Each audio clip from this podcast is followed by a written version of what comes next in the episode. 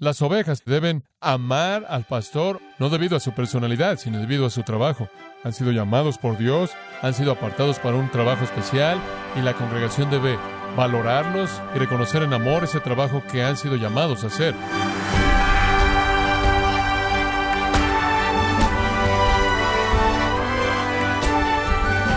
Le saluda su anfitrión Miguel Contreras, dándole la bienvenida a su programa Gracias a vosotros con el pastor John MacArthur.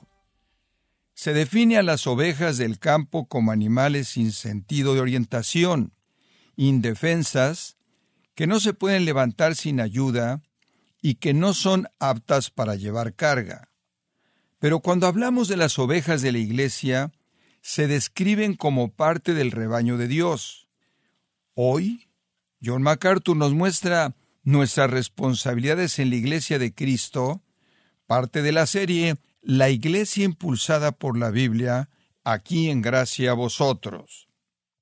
Bueno, abramos nuestras Biblias para nuestro tiempo en la palabra de Dios, capítulo 5 de Primera de Tesalonicenses. Capítulo 5 de Primera de Tesalonicenses. Estamos estudiando los versículos 12 y 13. Permítame leérselos. Primera de Tesalonicenses 5, 12 y 13.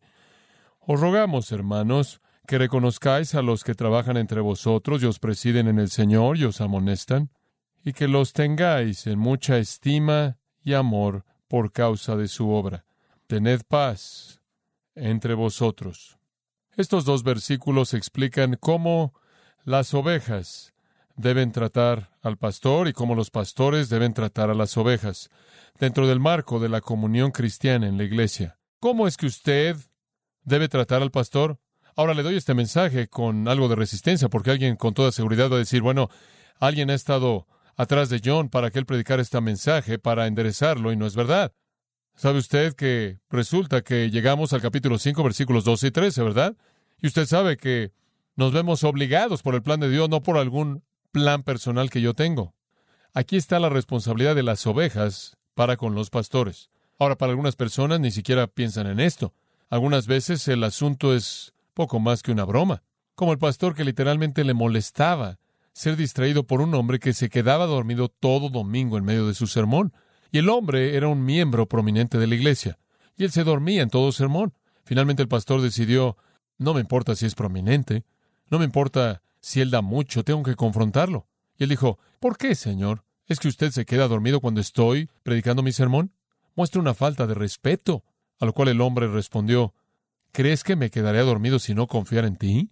Miren, no necesito ese tipo de confianza. Si es el mismo caso con ustedes. ¿Cómo es que las ovejas deben tratar a sus pastores? ¿Cómo es que las ovejas deben tratar a sus pastores? El siguiente artículo, titulado Cómo deshacerse de un pastor, apareció en un boletín de iglesia. Escúchelo. No hace mucho tiempo atrás, un grupo bien intencionado de laicos vino de una iglesia vecina para verme. Querían que los aconsejara en algún método conveniente y no doloroso para deshacerse de su pastor. No obstante, me temo que no les ayudé mucho. En ese entonces no había tenido la oportunidad de pensar seriamente en eso. Pero desde ese entonces he ponderado el asunto mucho. Y la próxima vez que alguien venga a buscar consejo acerca de cómo deshacerse del pastor, esto es lo que les diré. Uno, ve al pastor fijamente a los ojos mientras que está predicando y diga amén una vez de vez en cuando, y él va a predicar hasta morir. Dos, dele unas palmadas en la espalda. Reconozca sus buenos puntos y probablemente él va a trabajar hasta morir. Tres, rededique su vida a Cristo y pídale al predicador que usted haga algún trabajo. De preferencia, algunas personas perdidas que usted podría ganar a Cristo y Él va a morir de un infarto. En cuarto lugar, haga que la iglesia se una en oración por el predicador y rápidamente Él se va a volver tan eficaz que una iglesia grande lo va a quitar de sus manos. Y Él rápidamente se va a volver tan eficaz que una iglesia más grande que la suya le va a pedir que salga de donde está y lo va a quitar de sus manos. Da lugar a algunas preguntas vitales cuando pensamos en eso. ¿Cómo debemos tratar al pastor? Una encuesta de tres mil iglesias, pastores y laicos incluidos en la encuesta, hicieron la pregunta ¿cuáles son las razones primordiales por las que la gente se va de una iglesia? Una de las respuestas más comunes fueron no me cae bien el pastor. ¿Cuál es nuestro deber? Regresemos a nuestro texto. Ya vimos la responsabilidad de los pastores para con sus ovejas y señalamos que deben laborar entre las ovejas, en primer lugar. En segundo lugar, deben ejercer autoridad sobre las ovejas y deben darle instrucción a las ovejas y delineamos cuidadosamente esas tres cosas. El primer punto, laborando entre las ovejas, lo ven ahí en el versículo 2. Los que trabajan entre vosotros, pastores, ancianos, supervisores, pastores, deben trabajar, laborar duro, trabajar al punto de quedar exhaustos en una vida sacrificial de servicio junto a las ovejas. Una dedicación total se ve ahí. Esa es la función de humildad de un siervo. Y después observen, si son tan amables también, que os presiden en el Señor, tienen autoridad sobre las ovejas debido al llamado del Señor, por causa de Él, por su voluntad, para su gloria, deben presidir, dirigir y guiar. Y después al final del versículo 12, deben darles instrucción, la instrucción para las ovejas, la enseñanza es el elemento primordial, deben ser maestros capaces, capaces en delinear y diseminar la palabra de verdad. Ahora vayamos a la responsabilidad de las ovejas, a sus pastores. Y esto es muy, muy básico. Digo, la iglesia debe conocer esto. Esta es la médula de nuestra relación juntos. Algunas veces las ovejas pueden ser muy duras con los pastores. Alguien dijo, pensamos que las ovejas son pequeñas criaturas fáciles de tratar, porque las únicas con las que jamás tratamos son las de peluche. Y eso es verdad. Si alguna vez usted ha trabajado con las ovejas y ha estado expuesto a ellas lo suficiente como para saber que son débiles, inútiles, no organizadas, tienden a desviarse, demandantes, son sucias, y tienen pezuñas filosas. Y cuando el Señor estaba describiéndonos como ovejas, Él estaba hablando de ovejas como ovejas, no ovejas como animales de peluche. Las ovejas pueden hacer que la vida no sea gozosa para el pastor si no siguen el camino de su deber. Pueden hacer que la vida sea miserable si no son obedientes. Entonces veamos las tres características o principios que se nos mandan como ovejas hacia nuestros pastores. Número uno, valoren a sus pastores. El versículo 12 dice, os rogamos, hermanos, que reconozcáis a los que trabajan entre vosotros y os presiden en el Señor y os amonestan. La palabra reconozcáis, por un momento, es oida en el griego. Significa conocer. Es una palabra común usada por todo el Nuevo Testamento para conocer, pero significa el tipo de conocimiento que viene mediante la experiencia. Haber aprendido a conocer, haber llegado a conocer, mediante la experiencia o llegar al conocimiento. Y aquí tiene la idea de un conocimiento profundo y un conocimiento que incluye en este conocimiento respeto y valoración. Conocer o valorar es la implicación de la palabra aquí. Quizás la mejor traducción es la palabra apreciar. Otra podría ser que valoren aquellos que trabajan diligentemente entre ustedes, que respeten aquellos que laboran diligentemente entre ustedes. No significa conocer sus nombres, no es ese tipo de conocimiento simplista. No significa conocer únicamente los nombres de sus hijos o su esposa o su código postal o dónde viven o de dónde se graduaron o qué tipo de auto manejan o lo que sea. Significa que usted llega a un conocimiento personal e íntimo que lleva a valorarlos. Usted los conoce lo suficiente como para preocuparse por ellos. Esa palabra reconozcáis algunas veces se traduce para referirse al acto físico entre un hombre y una mujer. El tipo de conocimiento profundo, el tipo íntimo de conocimiento en donde un hombre conoce a una mujer y ella engendra un hijo, es el sentido de conocer a alguien y la dignidad de ese alguien. Constantemente se me hace un comentario cuando entro a algún diálogo de preguntas de personas que me escuchan predicar. Con mucha, mucha frecuencia me dicen, me siento como si te conozco. Nunca te he conocido de manera personal, no he pasado mucho tiempo contigo, pero siento como si te conociera. Y realmente están diciendo eso porque han escuchado por tanto tiempo el corazón del predicador, que hay un sentido en el que usted conoce a esa persona. Y siempre respondo al decir, bueno, si usted me ha estado escuchando, usted me conoce, porque usted está oyendo lo que está en mí. No soy como me veo. De hecho, le digo a la gente todo el tiempo cuando me conocen y dicen, no, te escuché en la radio por años. Y les digo, sé que me veo mejor en la radio. No es cuestión de cómo me veo. Usted no me conoce al saber cómo me veo. Usted me conoce al saber lo que siento, ¿verdad? Usted me conoce al saber lo que sale de mi corazón. Usted me conoce al conocer las pasiones de mi vida. Es fácil ser grosero, es fácil ser crítico y es fácil ser indiferente con alguien a quien usted no conoce profunda, íntimamente. Pero cuando usted conoce a alguien y usted ha llegado a conocerlos por la experiencia y usted entiende la pasión de su corazón, hay cierto respeto que nace a partir de ese tipo de conocimiento. Y entonces ustedes tienen la obligación de que ustedes lleguen a conocer a sus líderes. Si ustedes van a respetarlos y valorarlos y admirarlos y entender su valor y dignidad, significa que ustedes tienen que llegar a conocerlos. Y después, cuando los conoce, usted les muestra ese tipo de respeto. Ahora, necesito decir que esto tiene algunos tonos con respecto al apoyo financiero. Y de nuevo, quiero aclarar esto. No quiero que me suban el sueldo, no voy a aceptar que me incrementen el sueldo, no estoy pidiendo que me lo suban, pero es importante que ustedes sepan que la conexión en el texto implica que esta cuestión de valorar, reconocer a alguien, involucra darles apoyo financiero. Para mostrarles eso, usted solo necesita ver 1 Timoteo 5:17. Brevemente ahí, simplemente donde dice, los ancianos que gobiernan bien, aquellos que lo hacen con excelencia, sean tenidos por dignos de doble honor, mayormente los que trabajan en predicar y enseñar. Ahora, aquí hay ancianos gobernando, guiando, son hombres dignos. Su dignidad llama a doble honor, timé. Ahora, ¿qué significa eso? Bueno, puede significar respeto, puede significar alta estima, pero el contexto aquí muestra que incluye paga. En los versículos previos, versículos 3 al 16, explicó el apoyo económico de las viudas. Ahora él explica el apoyo de los ministros, los pastores. Y él está diciendo, si gobiernan bien, son dignos de doble timé. Por cierto, en varias ocasiones en el Nuevo Testamento, Mateo 27, 6 al 9 y 1 Corintios 6, 20, la palabra timé está asociada con dinero. Y entonces él está diciendo, denle respeto y remuneración y háganlo doble, doble honor, doble respeto y paga generosa. ¿Por qué? Porque ustedes están recompensando a ancianos que gobiernan bien, aquellos que son diligentes, ancianos fieles, son dignos, lo merecen. Y por cierto, a manera de comentario al margen, no hay nadie mejor en quien usted pueda confiar que un hombre piadoso con los recursos que usted les da. ¿En qué mejores manos podría usted colocar eso que en un hombre piadoso que va a usarlo para la gloria del Señor? Y al final del versículo, mayormente los que trabajan en predicar y enseñar, aquellos que trabajan duro en la palabra, encomiéndenles el dinero de Dios, recompénsenlos, muéstrenles su honor a ellos de una manera tangible. Entonces, hay una especie de flujo aquí. Los ancianos son dignos de honor. Los ancianos son dignos de honor con la remuneración. Los ancianos que trabajan duro, que son excelentes, son dignos de doble honor. Los ancianos que trabajan duro y son excelentes, que se concentran primordialmente en predicar y enseñar, son particularmente dignos de respeto y remuneración. Entonces todo pastor fiel debe ser valorado, respetado, admirado, honrado y apoyado. Hay un versículo muy simple y directo que afirma esto.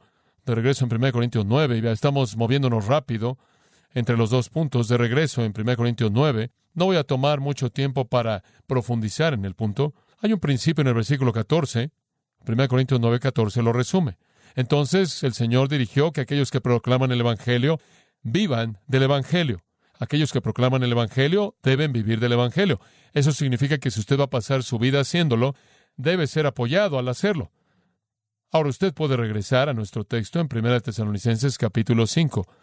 Lo primero que la congregación debe darle a los líderes los ancianos, pastores, el respeto, que incorpora cuidado en remuneración, apoyarlos, honrarlos doblemente, ser generosos, no solo darles lo mínimo para que tengan que lo suficiente para vivir, sino mostrar gran generosidad y respeto y admiración a ellos, sabiendo que van a ser buenos administradores de lo que usted les da. ¿Cuál es la responsabilidad de la congregación? Respeto, admiración, honor, aprecio. En segundo lugar, y esto emana de eso, estímelos estímelos. Él dice ahí en el versículo 13, y que los tengáis en mucha estima y amor por causa de su obra. Ahora este es muy parecido al primero, no hay mucha diferencia. Estima, hegeomai, significa considerar, pensar. Significa ir un poco más profundo que el primer deber, porque dice que usted debe estimarlos. ¿Cómo? Tenerlos en mucha estima. ¿Sabe lo que es eso en el griego? Más allá de toda medida más allá de toda medida. Y después la palabra clave, en amor, en amor, debido a su obra, no debido a su personalidad.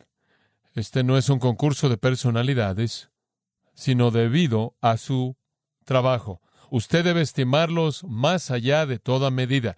Usted debe estimar a un pastor fiel más allá de toda medida. El punto es que no hay límite. No hay límite al respeto que usted debe tenerle a ese hombre, al amor que usted debe tenerle a ese hombre. Usted debe amar a ese hombre. ¿Qué significa amor? Significa servicio sacrificial hacia él, significa afecto hacia él, no debido a su personalidad, no debido a que le ha hecho favores a usted, sino debido a su trabajo, porque él le ministra a usted la palabra de Dios, porque él alimenta su alma necesitada. En Gálatas usted notará en el capítulo 4, versículo 14, Pablo dice, aquello que fue una prueba para ustedes en mi condición corporal, ustedes no menospreciaron o aborrecieron. Pablo tuvo alguna condición corporal que lo hacía repulsivo al verlo estar con él, y él dice, ustedes no odiaron eso.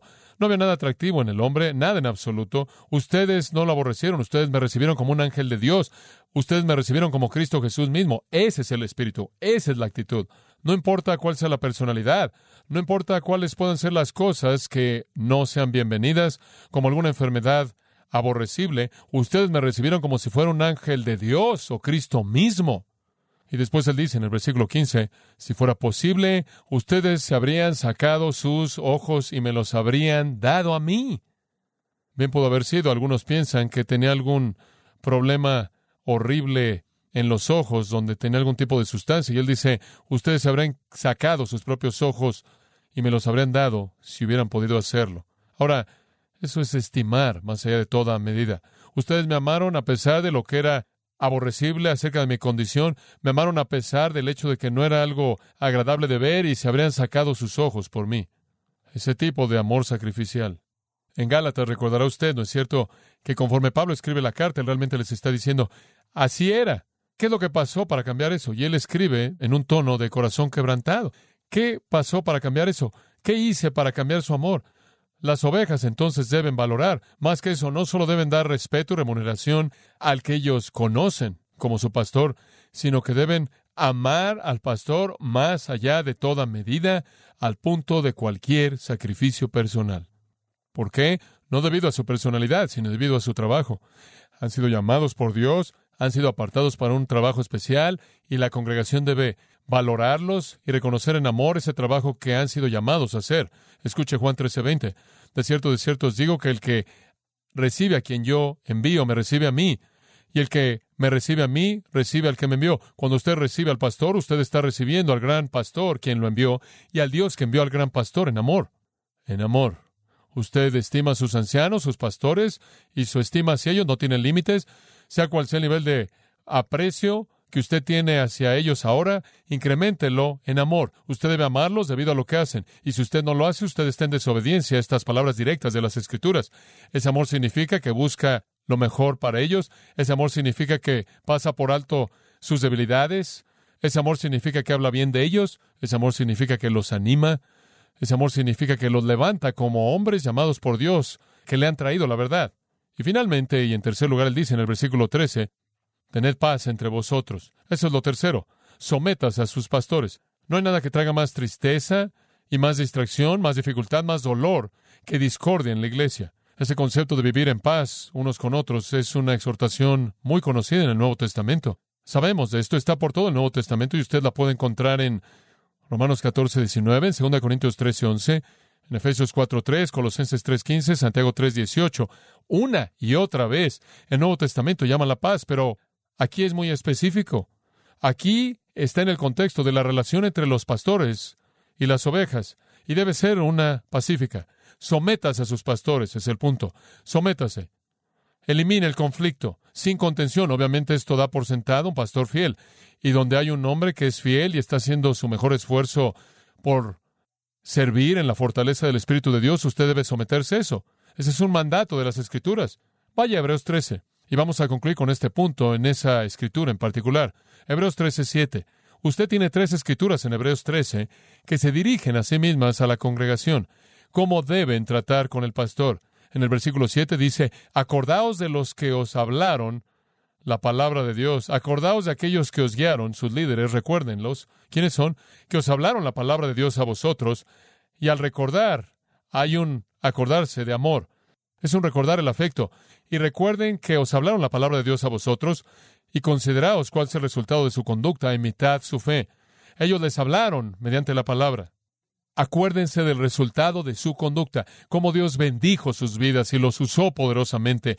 Imiten su fe, imiten su fe y sepan que Jesucristo, quien es el mismo ayer, hoy y por los siglos, va a tratar con ustedes en obediencia de la misma manera que Él trató con ellos en obediencia.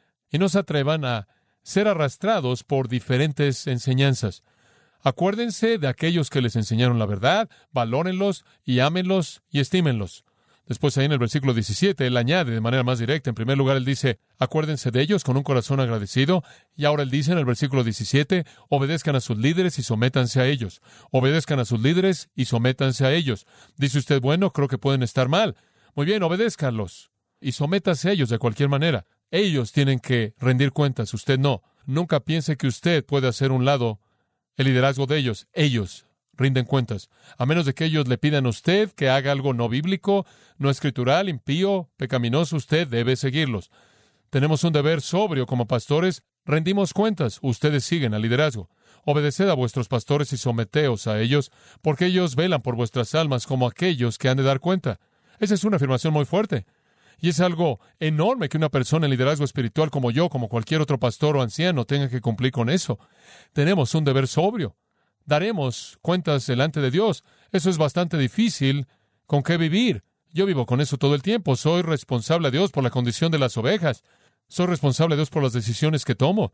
Y nosotros como grupo somos responsables a Dios por lo que decidimos conforme buscamos la sabiduría del Espíritu. Esta es la razón por la que nunca hacemos nada que no sea unánime entre nosotros como ancianos, porque queremos asegurarnos de que conocemos la mente de Dios conforme los guiamos ustedes, porque tenemos que dar cuentas. Muy bien, él dice, obedezcan. La gente obstinada, voluntariosa, le roba el gozo a sus pastores y les trae tristeza. Sigue el versículo 17. Para que lo hagan con gozo y no con tristeza, porque esto no os es provechoso. ¿Quiere una iglesia miserable? Tenga un pastor miserable. ¿Quiere un pastor miserable? No se someta y usted le va a quitar su gozo. Y él va a ser un hombre miserable. Y ustedes van a ser una congregación miserable. La gente obstinada, voluntariosa, le roba el gozo a sus líderes y no les da nada más que dolor. Eso no es provechoso para vosotros. Él dice, no les va a ayudar. Eso no les va a ayudar. Tener un pastor triste, tener un pastor sin gozo. Jeremías ciertamente conoció eso. Jeremías tuvo un ministerio sin gozo porque estuvo en tanto conflicto. Él estuvo en dolor constantemente porque la gente se rebeló y se rehusó a someterse a las cosas que él dijo, aunque eran las palabras de Dios. En el capítulo 9 dice, Oh, si mi cabeza se hiciese aguas y mis ojos fuentes de lágrimas, para que llore día y noche los muertos de la hija de mi pueblo. Oh, quien me diese en el desierto un albergue de caminantes, para que dejase a mi pueblo y de ellos me apartase. Me gustaría salirme de este lugar y dejar a estas personas obstinadas, rebeldes, de corazón duro, si pudiera irme de aquí, porque todos ellos son adúlteros, congregación de prevaricadores, Hicieron que su lengua lanzara mentira como un arco, y no se fortalecieron para la verdad en la tierra, porque de mal en mal procedieron, y me han desconocido, dice Jehová. Jeremías fue el profeta que lloró. Jesús tuvo la misma experiencia.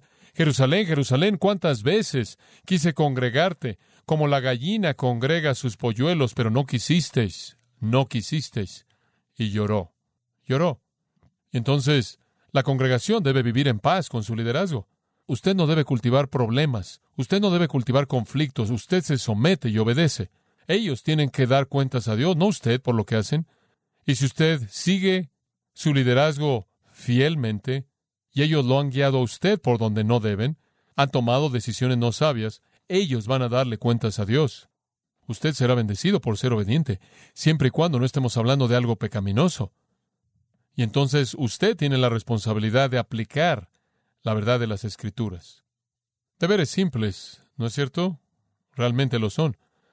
Si la iglesia va a ser un lugar rico, dulce, feliz, bendecido, entonces los pastores deben ser responsables en cumplir su deber para con las ovejas, y las ovejas deben ser responsables de cumplir su deber para con los pastores. Eso significa que usted los valora con respeto y remuneración, Usted los estima más allá de cualquier medida en amor, al punto en el que usted haría cualquier sacrificio por ellos, y eso significa que usted los levanta, habla bien de ellos, los anima, hace lo que pueda por hacer su ministerio positivo, porque son el canal de bendición que Dios ha usado para traerle la verdad a usted.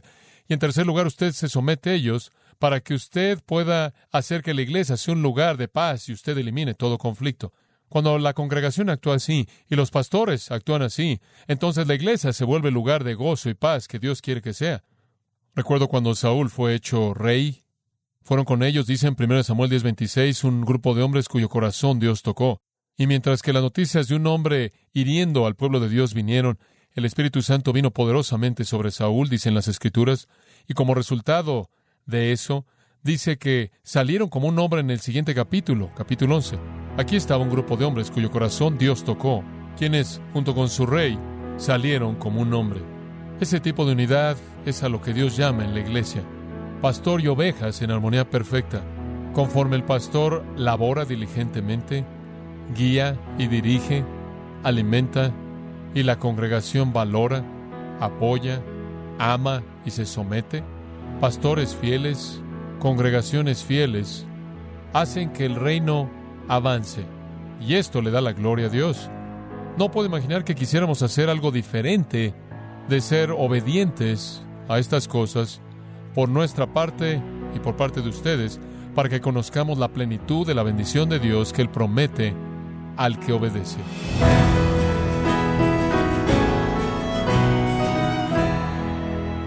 John MacArthur recordó que cuando la congregación y los pastores tienen cuidado mutuo, la iglesia se convierte en el lugar de gozo y paz que Dios quiere que sea. Esto es parte de la serie La iglesia impulsada por la Biblia, aquí en Gracia a Vosotros. estimado oyente, quiero invitarle a leer el libro Permaneciendo fiel en el ministerio, escrito por John MacArthur, donde alienta a los pastores a no desanimarse, en una época en la que el fracaso y el agotamiento pastoral son cada día más comunes. Lo puede obtener en gracia.org o en su librería cristiana más cercana.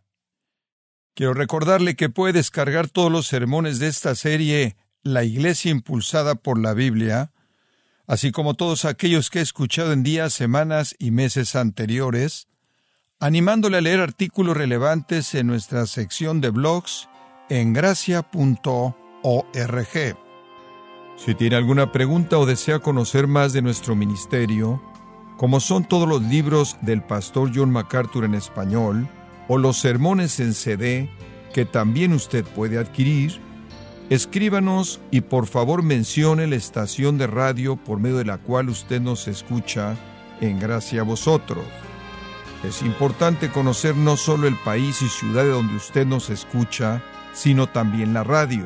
Para quienes contactan nuestro ministerio por primera vez, pueden solicitar una copia del mensaje de promoción sin costo alguno, un mensaje por oyente únicamente. Si usted vive en los Estados Unidos o Puerto Rico, escríbanos a Gracia Vosotros, P.O. Box 4000 Panorama City, California 91412. O puede escribirnos a través del siguiente correo electrónico radio arroba